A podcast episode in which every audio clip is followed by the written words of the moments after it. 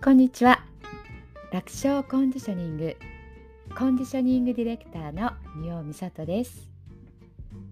今日は痩せる呼吸をしていますか？というテーマでお話ししていきたいと思います。前回の記事で1日に約2万回呼吸を行っていると書きました。寝ている時も起きている時もおぎゃーと生まれてから息を引き取るその日まで。そしてその呼吸は無意識に行っている筋トレなのです。ということは呼吸をしていたらお腹周りが引き締まっていいんじゃないの？筋肉がついて割れていないのはなぜ？と疑問が湧きますよね。実はその呼吸が乱れていないでしょうか？太りやすい呼吸になっていませんか？それでは自分がどういう呼吸をしているかというのを、えー、客観的に見ていきたいと思います。鏡の前に立って呼吸を行ってみましょう。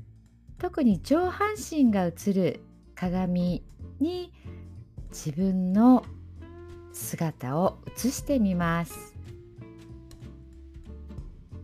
近くに鏡がありましたらその鏡をね、えー、用意をするかちょっと鏡の前にね立ってみてください。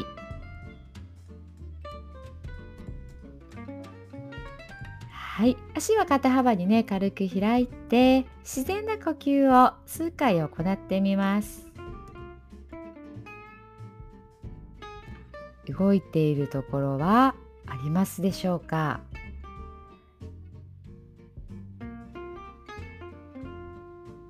呼吸が浅いと感じている方はね、えー、チェックをしてみてください。では3つのタイプ当てはまるものがあるか確認をしてみます。1つ目肩首で呼吸をしている。2つ目胸で呼吸をしている。3つ目背中で呼吸をしている。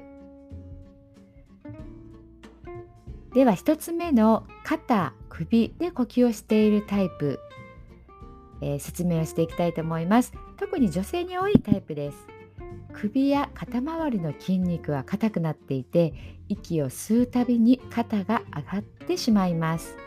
呼吸自体は浅い傾向にあります。2つ目の胸で呼吸をしている。息を吸った時に胸が膨らむものの一緒にお腹が膨らまず逆にへこんでしまう方です。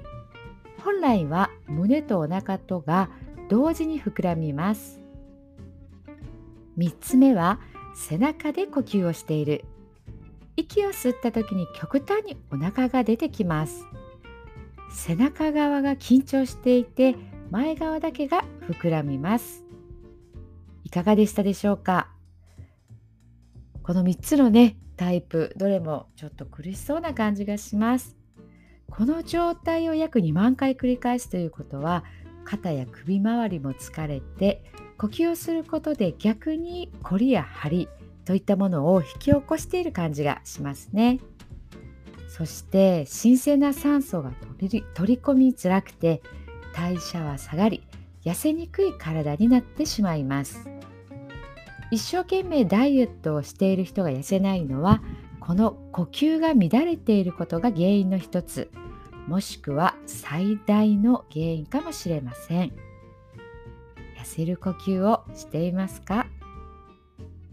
見聞きすることは少ない、えー、言葉かもしれませんが呼吸しやすい体に変えていくとお腹周りだけでなくて全身が痩せていきます。そのあたりのこと引き続きラジオの方でお伝えしていきたいと思いますそれではふーと息を吐いてゆるゆるブラブラ体の力を抜きます口角をキュッと上げて素敵な笑顔でお過ごしください。聞いていただきありがとうございました。それではまた明日。みよみさとでした。